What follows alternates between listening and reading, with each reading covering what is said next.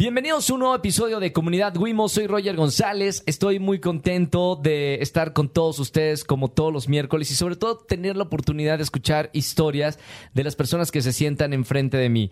Gracias a los estudios de XAFM por permitirme hacer Comunidad Wimo y hoy en esta tarde, aquí en la Ciudad de México, tengo a una actriz que ya he tenido la oportunidad de conocer por diferentes entrevistas en la radio y la verdad me encantaría ahora conocer su historia de vida. Está con nosotros Cariam Castro. Bienvenida, Cariam. Ay, muchas gracias Roger por la invitación. Muy feliz de estar aquí contigo. Otra vez. Otra vez.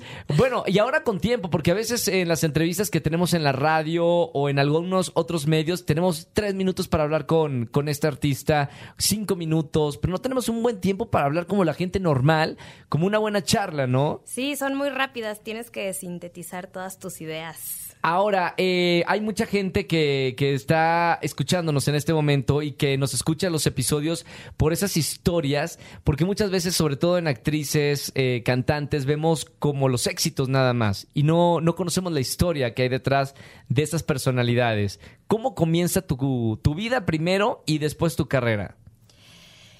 Ay, pues yo siempre supe que quise, que quería ser actriz. Eh, me acuerdo que yo veía el diario de Daniela. ¿Ah, en serio? Sí, esa novela me encantaba y, y, yo era muy pequeña. Y yo siempre tenía la curiosidad de saber cómo es que las personas que estaban dentro de la tele lograban estar ahí.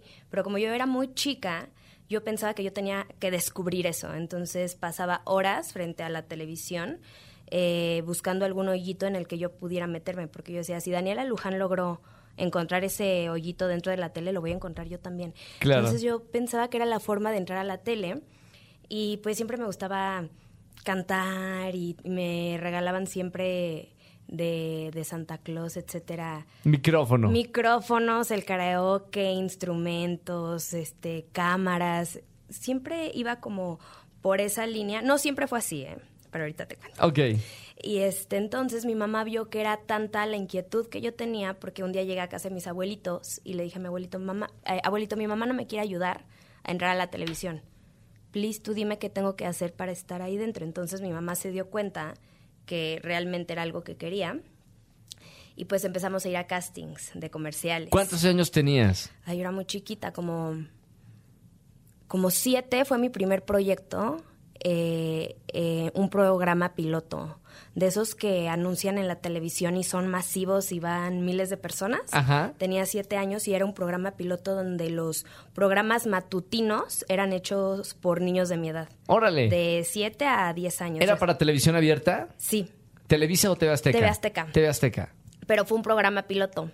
O sea, no ya- salió al aire. Ya no salió al aire, pero eh, yo me acuerdo tenía mi vestuario, mi peluca, eh, porque yo era, ay, no me acuerdo de- del nombre de la conductora, pero éramos nosotros, los niños interpretando, ay, yo, nosotros los, gra- niños. A los grandes, claro. A los grandes, y estaba bien padre, pero ya no se hizo y después de eso entré al CEA infantil a los nueve años. Y ahí estudié como cuatro años. ¿Qué tal estuvo eh, esa etapa de, de estudiar en el CEA? Muy padre porque siento que fue algo que me forjó, pero sí es una infancia distinta. O sea, sí, Sí, creces totalmente. diferente, porque yo salía de la escuela, yo iba en un colegio donde eran muy estrictos, entonces mi mamá pidió permiso para que saliera un poquito más temprano y poder llegar al CEA, porque al CEA llegas a las 4 y sales a las 8 de la tarde Sí. y yo hacía como una hora y media de camino. En el coche me cambiaba, en el coche comía, un relajo de que la comida se me caía, ¿no? O sea, una locura. Pero total. supongo que era lo mejor que podías hacer en tu día. Sí, pero sí era difícil porque cuando eh, te quedabas en cam- en campañas dentro de Televisa era estar ensayando de 4 a 8 y sí era un cansancio brutal y hace poco estaba recordando, yo iba en cuarto de primaria y me acuerdo que sí pensaba como mi parte favorita del día es dormir, de tan cansada que estaba. Y llegó un momento en el que yo pensé, ya no sé si quiero seguir en el SEA porque o sea, era mucho agotamiento y mis papás me dijeron, si lo empezaste, lo terminas. O sea, no tienes que ser actriz a fuerza, pero si algo lo empiezas, tienes que, tiene que tener su ciclo.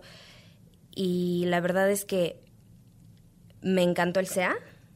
Gracias al SEA, sí, es una disciplina que adquieres para toda tu vida, porque pues eres muy pequeño todo lo absorbes. Es, Es como un poquito militar, ¿no? O sea, la preparación Sí. actoral en general, no solamente de los niños, sino también eh, de, de adultos, la preparación es súper estricta, ¿no? Sí, creo que a veces las personas nada más ven la alfombra roja y, y cuando sale la película o la serie y estás arreglada y te toman fotos, pero lo que hay detrás de todo eso es, es trabajo duro en todos los aspectos. Y pues sí me gustó mucho el SEA, pero sí fue una infancia distinta. Y- Entonces, y, los amigos, por ejemplo, para los que empiezan estudiando tan temprano como, como tú y que tienen una vida diferente, ¿tus amigos son los que estaban estudiando contigo o eran los amigos de, de la escuela o tenías amigos por fuera? Bueno, te- no, no tenías tiempo, Pues ¿no? no tenía tiempo, porque aparte los fines de semana ya estás cansado. Bueno, aparte no es como que de niña sales de antro, pero, pero sí estás agotada. Entonces, este, eran mis amigos del CA y, y pues sí me despegué un poquito de mis amigos de la escuela porque no es, la, no es el mismo ritmo de, vi- de vida. Claro. O sea, no puedes ir que a la reunioncita después y así, pero ya después, eh, cuando yo estuve estudiando secundaria, yo dije, ya no quiero ser actriz. Pero- Definitivamente. sí, pero es que todo se me presentó tan fácil, gracias a Dios, en ese momento, Sí. que pensé que así era la vida. O sea, acabé el SEA, hice una película que se llamó Arráncame la vida. Sí. Salí muy poquito, pero fue mi primer acercamiento en el cine. Después hice otra película que se llamó Perras. Terminé Perras y de ahí me hablaron para hacer borrar de la memoria. Entonces, como que me gradué, tres películas, y ya no quiero ser actriz. ¿Y qué querías hacer? Yo decía que iba a estudiar en la Ibero Relaciones Internacionales. ¿Por qué? Por loca. Por loca porque, no sé, ya no sé qué me pasó, que mi cabeza ya no dio clic en ese mundo, en ese momento.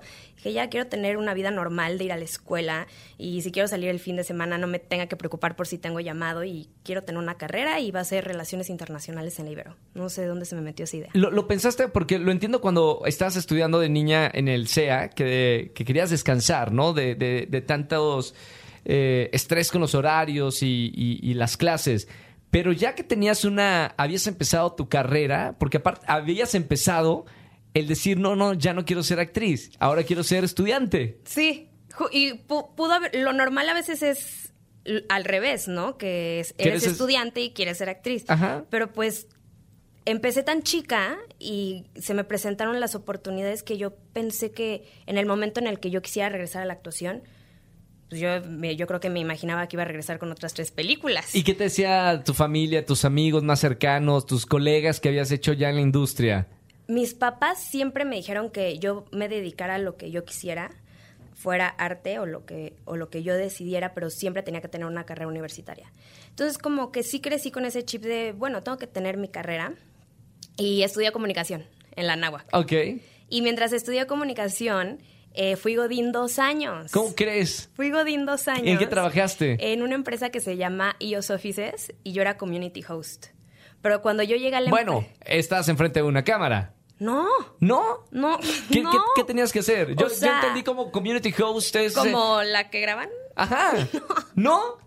Yo también entendí algo muy diferente. Por eso antes aceptaste el trabajo. Pues a mí se me hizo muy padre. Dije, community host se escucha padre y van todas mis amigas de la Nahuac. Aparte me acuerdo que llegué a- a- al primer día de trabajo, me llevó mi papá y cuando me bajé del coche yo dije, wow, lo que siempre soñé. Porque vi el edificio bonito y yo me imaginaba en una película de estas gringas donde llegas a trabajar con los... Facebook, ¿no? Sí, sí, sí. Twitter. Google. Entonces, este, pero no nada que ver, ya era como como atención al cliente. ¿Sabes cómo? O sea, de es, es una es, es una empresa que que si tú quieres rentar un, un lugar, lo rentas Sí. y es como si fuera tu espacio de trabajo. Y así de diferentes empresas. Entonces, yo ponía, no sé, de cliente tal empresa y yo reservaba las salas de juntas y así. ¿No sabías que ibas a hacer eso? No. No, a ver, yo tenía 20 años, o sea, me metió una amiga de la escuela y varias amigas de la escuela trabajaban ahí. Yo decía, qué padre. Yo quería saber la experiencia de tener un trabajo godín y tener tu sueldo cada mes. Eso me emocionaba mucho porque yo no sabía lo que era, o sea, pues haces un comercial y te pagan cierta cantidad. Y yo decía, qué padre. Era como explorar lo que no Sí. nunca habías explorado. Exacto. Yo me, me identifico un, un poco contigo porque eh, eh, siempre lo cuando lo he contado se, se ríen de mí, pero yo soñaba en que firmaba. O sea, de niño yo empecé desde chiquito también y soñaba que trabajaba en una empresa firmando. Entonces mis juegos era firmar papeles Yo y, y poner así. sellitos. Yo también jugaba así y tenía mis sellos que decía pagado. Y, Y decía, pase por favor a mi oficina. O sea, nunca había tenido una oficina. yo también Pero jugaba eso. ahora, te- o sea, querías hacer una vida normal, ¿no? Sí. Lo que veías en las películas. Exacto, pero, pero justo esto, yo sintiéndome en una película. O sea, yo estaba explorando y no me arrepiento porque. Porque la experiencia la tengo, ¿sabes? O sea, no laboralmente, porque la verdad es que ese trabajo no es como que iba a saltar a, a tener un puesto importante. O sea, te quedabas ahí. Pero tengo la experiencia de, de, de ir un, todos los días a una oficina, pero ya después no me gustaba. O sea, yo sentía que ¿Cuánto mi- tiempo después ya dijiste, no, esto no, no es lo mío? No, o sea, yo duré dos años ahí, pero porque me corrieron. Ok. Y en el momento dije, no, o sea, ya me corrieron, ¿qué voy a hacer? O sea, a mí se me acabó el mundo y fue lo mejor que me pudo pasar porque regresé con la actuación. Pero ya todo era muy diferente. O sea, yo cuando estaba chiquita yo no tenía manager. Y este, y ahorita pues necesitas un Eran tus papás, ¿no? Sí, mi mamá me llevaba a castings, yo estaba en una agencia. Mamá y- manager. Entonces fue esta búsqueda de manager que vi que no era tan fácil ya. Eh, Ah, Hay mucha gente que tiene esa duda. De hecho, muchos amigos también que, que están iniciando en la industria me, me preguntan acerca de los managers en México. ¿Cuál es la situación para buscar un manager aquí en, en el país? Esto fue, yo cuando, eh, fue hace como cuatro, cinco años. Yo, para mí fue empezar de cero. O sea, yo investigué eh, agencias, investigué eh, jefes de reparto y lo que hacía era imprimir mis fotos, mi currículum, entregarlos y a ver si, si te llegaban a tomar en cuenta, porque muchas veces te dan las gracias y el currículum y la foto va al bote de basura, porque es, es una realidad. Sí, claro. Entonces yo sabía que probablemente eso iba a pasar, pero también sabía que tenía que tocar puertas para poder lograr lo que quería. ¿Recuerdas algún manager que, que haya sido y en, en ese momento que estabas entregando currículums y fotos? Manager, yo les escribía por Instagram y nadie me contestaba. Ok. O sea, ¿Qué les decías? Digo, para que la gente que nos está escuchando y quiere ser actriz o actor, no escriba, por favor, esto. No los van a pelar. No, ¿qué, qué les ponías en ese no, mensaje? pues les ponía, hola, mi nombre es Kariam Castro, este, y estoy interesada en, en que me representes. Y pues sí, el mensaje ni siquiera lo abrían. Eh, iba literal a tocar la puerta de, de castineras, que yo sabía que tenían proyectos importantes, a, a entregarles mi currículum y mis fotos. Yo no sabía qué hacer. Este, y ya después conseguí un manager, ¿Quién fue? Joe ¿Qué crey- Bonilla. Ah, claro. Joe Bonilla y ya las cosas empe- empezaron a, a tener más sentido cuando... Y, co- con Joe, ¿cómo fue el asunto que dijo? Sí, o sea, creo, creo en tu talento y creo en ti para que estés con nosotros. Es que yo hice borrar de la memoria con, con un amigo que se llama Rodrigo Virago. Sí. Entonces yo era Godín en- y él vivía en Reforma 222 y yo trabajaba en el, en, en el edificio de al lado. Y un día me lo encontré y ya en la plática le dije que quería regresar a la actuación y él estaba con, con Joe Bonilla y me recomendó. Ya fue que empecé con Joe. Sí. Pero yo ahí seguía en la universidad. Entonces, pues sí le mm, invertía tiempo en la actuación, pero híjole, o sea, la universidad me consumía. Entonces, ¿Te graduaste? Sí, tengo especialidad en publicidad y mercadotecnia. Entonces, licenciada en Ciencias de la Comunicación o Ajá. Comunicación. Sí, con, con esa especialidad. Y me gradué eh, filmando Control Z. Bueno, Control Z ya es. mucha gente te conoce de, de- de esta serie de, de Netflix. ¿Cómo caíste en Control Z? Eh, esa historia es, es muy bonita. Agárrense. Espero no decepcionarlos. A ver.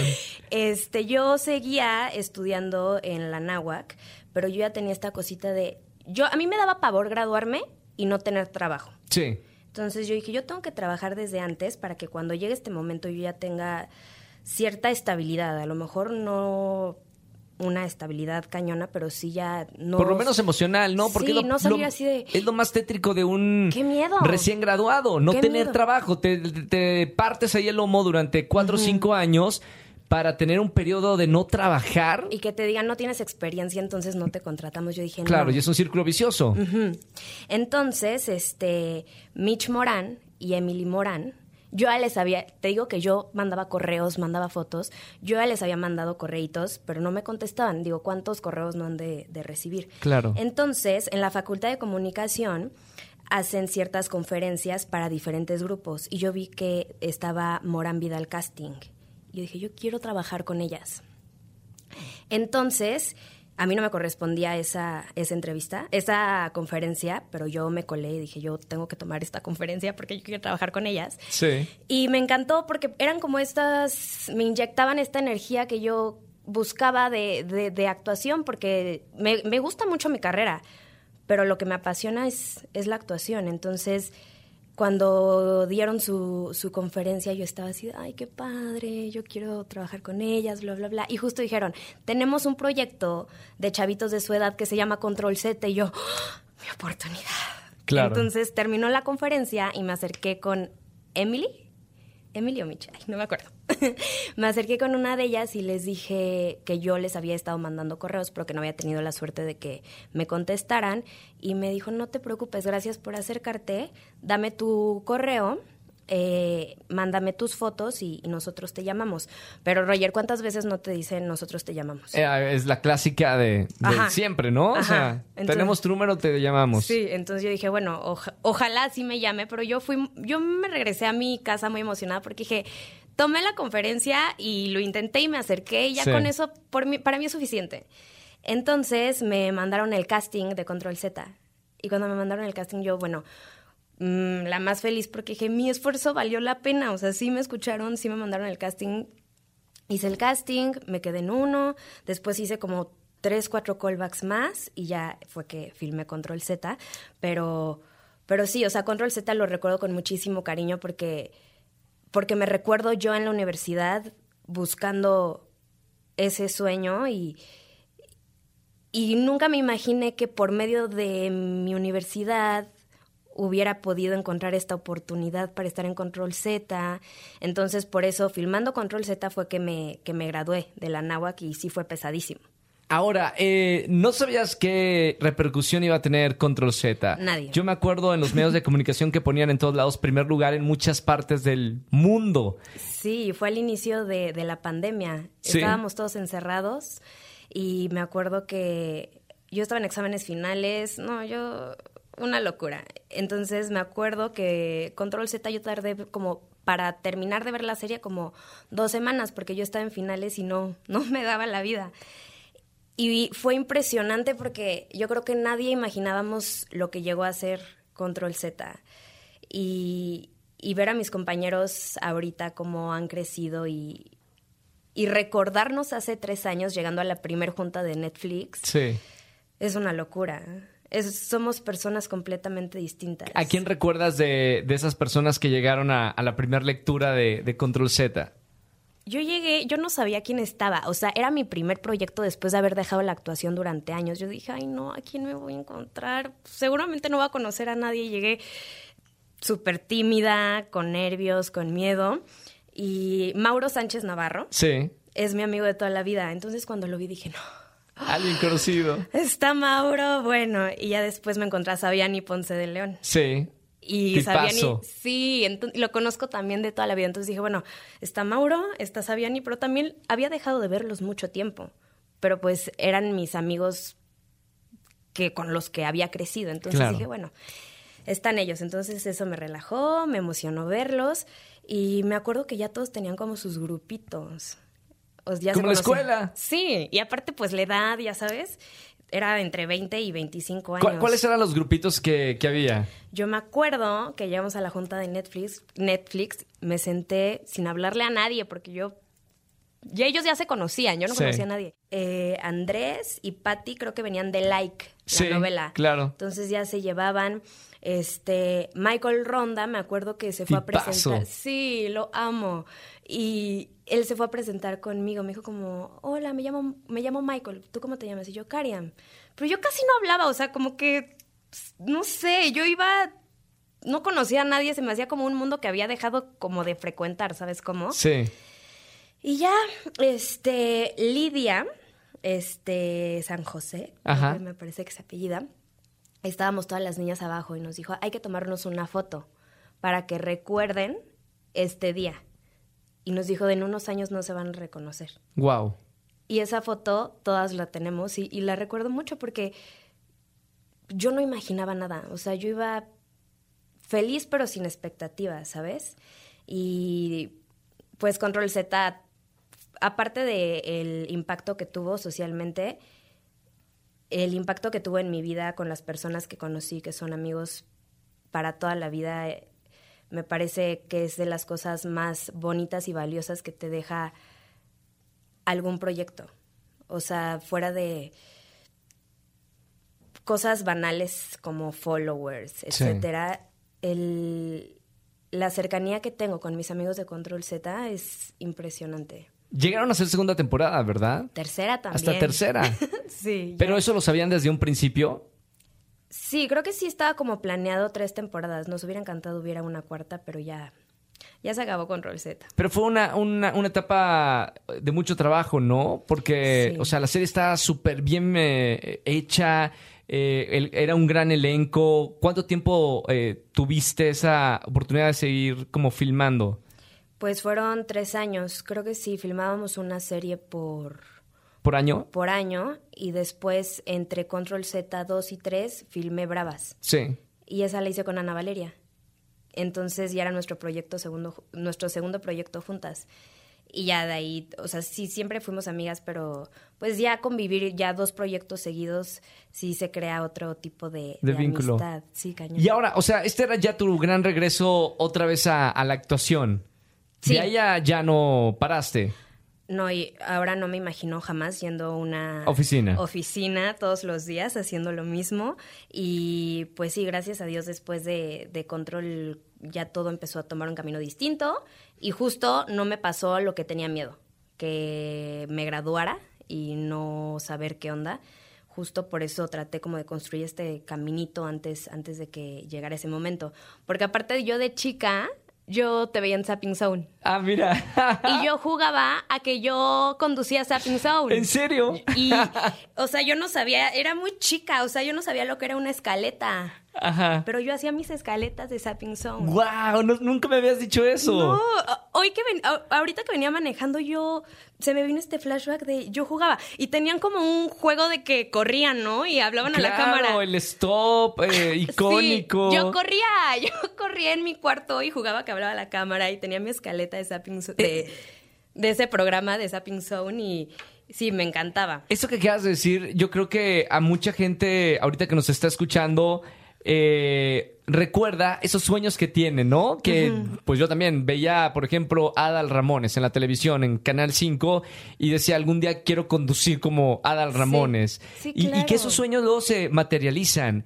¿Cuál es la fórmula para la gente que me está escuchando?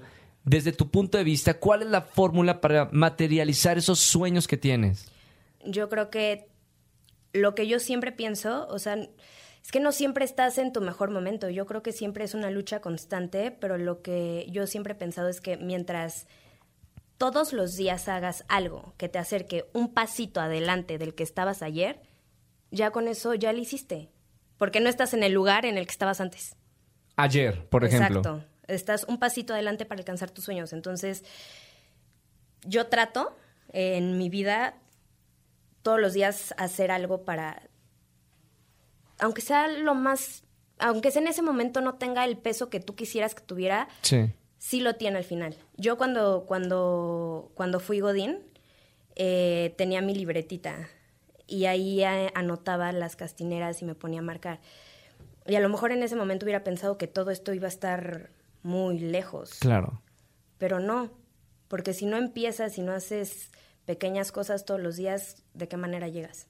Hoy tienes otros sueños porque ya has alcanzado a regresar otra vez a, a la industria.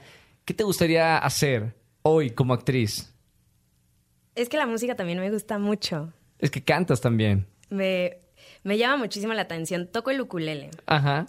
y me gusta mucho componer canciones. Cuando iba en la prepa tuve un dueto con un amigo que se llamó Sin Escala y hacíamos nuestras canciones y nos las produjo Guido Laris. Sí. Y, y pues entre en el círculo de amigos hasta la fecha las ponen y, y, se las saben y así.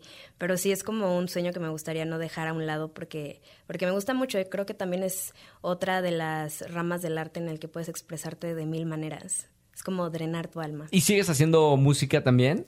Eh, es, lo dejé un poco de lado, pero sí tengo ahí un, un planecillo que ojalá pronto pueda compartir. ¿Y en qué momento compones? Porque si tienes ahora, digo, proyectos en, en televisión como actriz y la música es de cocción lenta.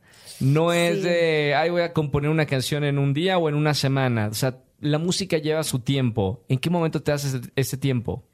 Pues es que siento que cuando te gusta algo, encuentras el momento que sea. O sea, aparte siento que son brotes de inspiración. Ujú. Temporadas de inspiración también, ¿no? Sí, o, o ver una obra de teatro, salir del cine que de- viste una película que te gustó. Acabo de ir al concierto de Maná. La música es algo que no me gustaría dejar a- de lado porque es algo que me apasiona y me encantaría que se consolidara en algún momento. Pero también me parece que, bueno, digo, yo mido más por el camino de la actuación, pero, Sí. pero también creo que la música es un poco complicada. ¿Por qué? Porque cuando, está, cuando estás dentro de la actuación vas a un casting y, y si te quedas en el casting tienes todo armado. Sí. O sea, te dan el guion, la producción está lista, pero en la industria musical es... Tú tienes que hacerte cargo de muchas cosas, incluso invertir dinero. Sí, cuando no tienes una discográfica, corre todo por tu cuenta, ¿no? Exacto, entonces, este, creo que sí es, digo, no, no imposible, pero sí, bueno, na- nada es completamente fácil, pero, pero sí siento que por el lado de la actuación a veces es un poco más sencillo llegar a hacer el casting. ¿Y, y de qué te gusta escribir? ¿Qué es lo que quieres compartir con, con la gente? Me gusta escribir de mis desamores, ¿Tienes muchos desamores? un poco. ¿Eres muy enamoradiza? No, no soy muy enamoradísima, enamoradísima, enamoradiza. Ajá. pero no no es no no no puedo contarte así alguna relación que, que te diga qué bonita relación no ¿No hay bonita relación? no eh nunca he tenido así una un amor bonito como el que me gustaría tener. No. A ver, ¿cómo, cómo es ese, Pero, ese amor que te gustaría tener? pues Para un- ver si luego también las películas son las culpables de, de ese amor eh, que no existe, ¿no? sí claro. Em, pues no sé un amor honesto Honesto, ajá. honesto este yo creo que esa es la la clave de muchas cosas, ¿no? Porque de ahí parten otras tantas. O sea, ¿no? honestidad eh, igual a confianza. a confianza, a, a honestidad igual a que no haya cuernos, que no haya ese tipo ¿Te de... pintaron el, el cuerno? En la última, que yo me haya enterado, no. Y yo en la última, no. Pero en las anteriores sí. Pues sí, he encontrado mensajes y así extraños. No te has involucrado con actores. Ay, no. Muy bien. Bueno, no, no es cierto. Te digo porque es más complicado, supongo, en la industria, ¿no? Ay, yo trato, tengo la regla de no actores, pero justo... he Leímos estado- el, mismo- el mismo libro. Pero a ver, si todo el tiempo estás conviviendo con gente del medio, ¿con qué gente te involucras?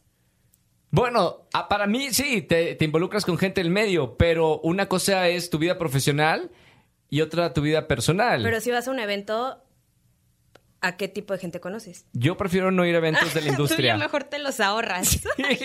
Muy buena decisión. Muy buena decisión. Sí, porque si no terminas eh, Claro. dentro del medio y no hay forma de ¿Ya salir. cómo sales? y tus amigos son de ahí. Sí, las y fiestas tus relaciones son de, ahí. ahí. Y el próximo plan también va a ser con la gente que conociste en tal Exacto. evento. Yo tengo la regla de no actores. Nunca he tenido un novio actor. Ajá. Obviamente sí me ha llamado la atención actores, pero Sí. creo que sí sería bastante complicado. Para empezar, demasiado emocional todo, ¿no? ¿Tú eres muy emocional? Sí, creo que, y creo que también la gente que se dedica al arte tiende a, a- A no ser gris, ¿no? A, a Sí. explorar bien sus emociones. demasiado, o negro o blanco, pero es esta intensidad en donde a veces no existen matices. Entonces, ay, pues espero que mi próximo novio...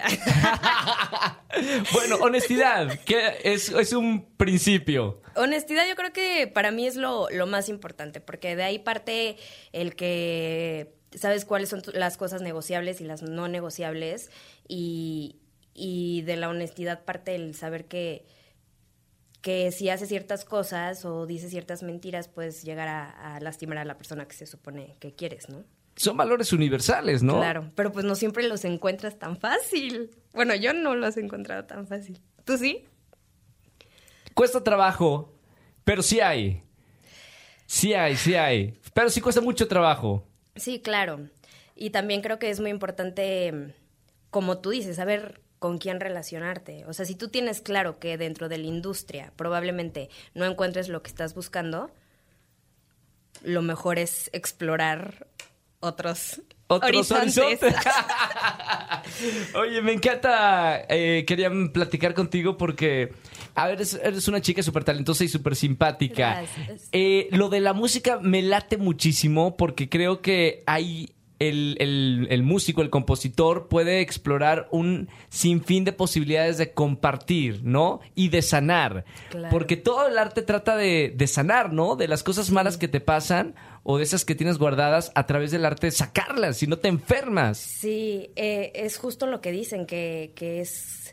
Vi un, un docu doc documental de Lady Gaga en donde dijo algo que, que me encantó este, salió de hacer una, una canción y dijo, componer es, es como una operación a corazón abierto. Sí. Y la verdad es que sí, porque te encuentras com completamente vulnerable y a veces, digo, el lado de la música no lo he explorado tanto, pero sí me da como cierto temor porque pues en la actuación no eres tú, estás interpretando un personaje completamente ajeno a ti. Y te escribieron las líneas. Y te escribieron las líneas, tú solo las interpretas. Sí. Pero el escribir tú tus líneas y me parece ser, me parece que es un momento de vulnerabilidad impresionante porque a veces, bueno, a mí me pasa que a veces no me gusta ni que lean lo que escribo. Sí. Entonces, el componer una canción con todos tus sentimientos ahí a flor de piel o con todas las emociones y energía que traes en ese momento, plasmarlas en una canción, para mí me parece algo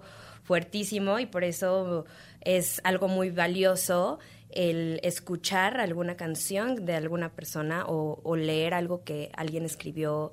No sé, siento que el arte en general tiene cierta vulnerabilidad y por eso me parece tan aplaudible. ¿Quiénes son tus más cercanos? Porque cuando estás eh, triste o decepcionada o te han roto el corazón, ¿a quién ocurres, eh, ocurre, digo, este, con quién, sí, no? Vas. ¿Recurres? Recurres a, a, en primera instancia. Eh, eh, ¿De artistas o de De tus amigos, de tu de círculo. Amigos? Ay, a mi mamá. Ok. Mi mamá es mi mejor amiga. O sea, eh, me independicé hace como dos años. Bueno, viví sola cuando estaba en la náhuac, pero no era vivir sola. O sea, mis papás, dependía de mis papás, seguía estudiando. Sí. Me regresaban a la casa los fines de semana. Y hace dos años o poquito más me independicé y yo siempre tuve la idea de, es que cuando creces y vives solo, eh, tus papás ya no te pueden decir nada. Y fue todo lo contrario, porque cuando me independicé es cuando más me he dado cuenta que, que necesito a mis papás y y no sé, a lo mejor no sé si estoy bien o estoy mal, pero siempre busco como, saber ellos qué opinan respecto a lo que hago y las decisiones que tomo, aunque no ellos tengan que estar necesariamente involucrados económicamente en las decisiones que yo haga o me importa mucho, o sea, me importa mucho que estén de acuerdo con, las decisiones que tomo y siempre recurro a mis papás, pero todo el tiempo estoy hablando con mi mamá. ¿Qué te dice hoy tu, tu mami de, de, todo esto? De regresar otra vez a la actuación, de vivir independiente, de ya ser una, una mujer. ¿Qué, ¿Qué, te dice ella? Al principio fue muy fuerte para mi mamá que yo me fuera de la casa. ¿Por qué? Soy hija única. Uy, Dios, claro. La mamá, abandonaste. Claro. Los abandonaste. Y yo sentía que los estaba abandonando. Claro. O sea, yo sentía una culpa de estarme yendo porque aparte mi mamá cuando, cuando empezó esto de la pandemia se puso muy mal, o sea, le entró muchísima ansiedad, mi mamá lavaba todo muchísimas veces, todo tenía que estar completamente desinfectado, entró en cierta depresión y hasta la fecha ahorita ya, ya va mejor. Sí. Pero, o sea, si mi mamá te ve, te echa desinfectante y cubrebocas y Sí, sí, todo muy sí. así. Entonces, este, para mí fue muy fuerte porque yo ya no podía seguir en esa dinámica familiar porque salir a un llamado se convertía en un- toda una experiencia, porque llegaba de filmar Control Z y la ropa me metían a bañar. Yo llegando a las 7 de la mañana de un llamado nocturno, lo último que quería era meterme a bañar a esa hora, ¿estás de acuerdo? Sí, claro. Entonces un día ya no pude más, me salí de mi casa, iba a ir con un productor musical. Sí. Y mis papás me dijeron, estás loca, estamos en pandemia. Y yo, pero acabo de terminar control, acabo de graduarme. Para mí mi diversión era ir a componer con un productor. Este, y no me dejaron. Entonces ahí ya fue cuando me sentí como sofocada. Agarré un edredón, una maleta, me fui a casa de una amiga y yo pensé, tengo que encontrar algo hoy. O sea, literalmente te fuiste de tu me casa. Fui, me fui. Y este, dije, tengo que encontrar algo hoy porque hay pandemia y me tengo que cuidar porque estoy en proyecto. Claro. Es- me había ido, pero estaba pensando en que tenía que estar sana por, porque estaba en proyecto. Entonces, Mauro, este, me dijo, hay un amigo de que conocí en una obra de teatro que, que renta un cuarto, ¿por qué no vas a ver el, el DEPA? Y yo, pues sí, yo me daba miedo subirme al Uber que porque el COVID. No, yo estaba Pues como todos, ¿no? O sea, en este 2020 de pandemia, 2021, pues todos estábamos con este miedo. Sí. Bueno, uno- unos más que otros. Sí, claro. Y ya llegué al DEPA y se vio, se veía más bonito que en fotos, porque yo, yo estaba desesperada. Yo dije, lo que sea que encuentre hoy, lo rento. Sí. Porque te- sentía que tenía el tiempo encima y en las fotos no me gustó el departamento y cuando llegué dije, ay, no, sí está bonito. Y lo vi, me imaginé viviendo ahí y le dije a mi roomie, ¿te molesta si hoy me quedo a dormir? Te doy el depósito y la renta y me puedo quedar a dormir hoy. Y me dijeron, sí, claro. Y ahí me eché dos años. ¡Wow! Y ya ahorita me cambié de depa, pero sí, sí, sí fue una aventura para mí porque mi mamá me decía, por favor, regrésate a la casa, esta es tu casa. Y como me fui de esa manera, pero siento que no hubiera existido otra manera. O sea, y hasta la fecha siento que tengo que ir los domingos a casa de mis papás, eh, entre semana estar con mi mamá porque soy hija única. Entonces, si alguien visita a mi mamá, soy yo. Sí, no hay nadie más. Siempre tengo como, siento como si, si tuviera esta responsabilidad que, que lo hago porque me nace. Pero sí, sí sentía culpa de haberme independizado. Ser hijo o hija única eh, te da una personalidad como muy particular, ¿no? Dicen, yo no soy hijo único. ¿Cómo crees que son esas personas que, que nacen solamente, pues sin hermanos o, o hermanas, que están solamente con sus papás? Sí, sí creo que es diferente. A mí siempre me faltó alguien con quien jugar. Entonces siempre fui muy amiguera. Y, y, y sí, claro que creces diferente. Es como, o sea, si yo me voy de la casa, está el cuarto vacío de, de su hija. Entonces, siento que es muy diferente a si hay más hijos, hay más movimiento. Y digo, tiene sus pros y sus contras. Digo, la atención siempre ha sido para mí, pero los regaños también. Sí. Entonces, a mí no me gusta, nunca me gustó tener a- así como, ¿dónde estás? ¿A qué hora llegas? Bla, bla. Siempre me ha gustado tener mi espacio y, y mi libertad, claro, con responsabilidad, pero no me gusta yo tener la atención completa. Y sí me hubiera gustado tener más hermanos, pero, pero pues también es lindo. Tiene sus pros y sus contras. ¿Qué te ha enseñado este camino de, de la vida, Kariam? Eh, desde que estás chiquita y que estás trabajando, seguramente tienes otra visión que una persona que hace una vida normal. Eh, la vida, ¿qué te, qué te ha enseñado?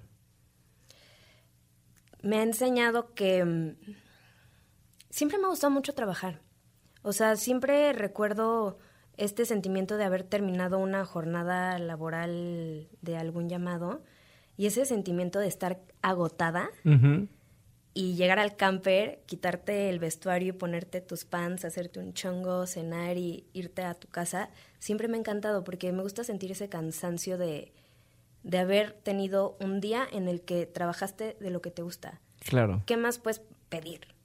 Y, y hasta la fecha lo sigo sintiendo. O sea, puedo terminar así muerta, pero el momento en el que voy, me pongo mis pants, digo, qué padre.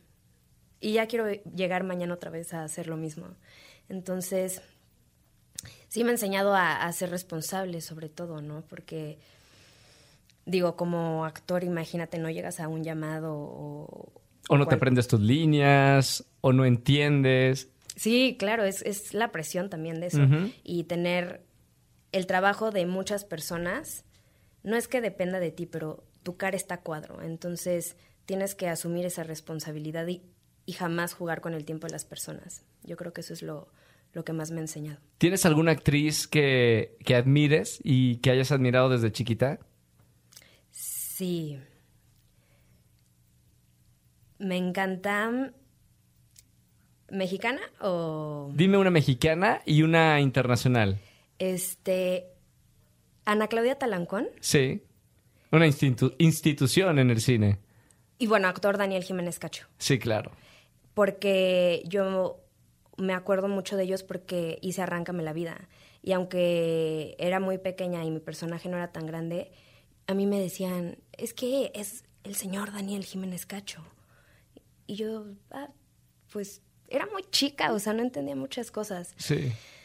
Y hace poco fui a ver Network y dije, wow.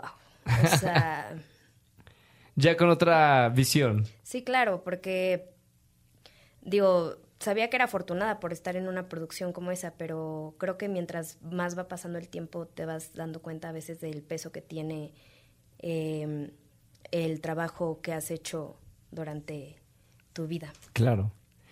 Kariam, gracias por estar aquí en, en Comunidad Wimo. Eh, de verdad, muchas felicidades por, por toda esta trayectoria que has tenido desde, desde chiquita. Y, me gustaría, siempre le platico a, a mis invitados, ¿qué es para ti la comunidad? Nosotros creemos en este podcast que cuando hacemos una comunidad podemos lograr muchas cosas. Para ti, ¿qué es trabajar en equipo, en comunidad? Eh, yo creo que trabajar en equipo lo hacemos todos los días o lo deberíamos de hacer todos los días. Creo que es algo que, que tenemos que tener consciente que mm, si no trabajas en equipo las cosas no funcionan.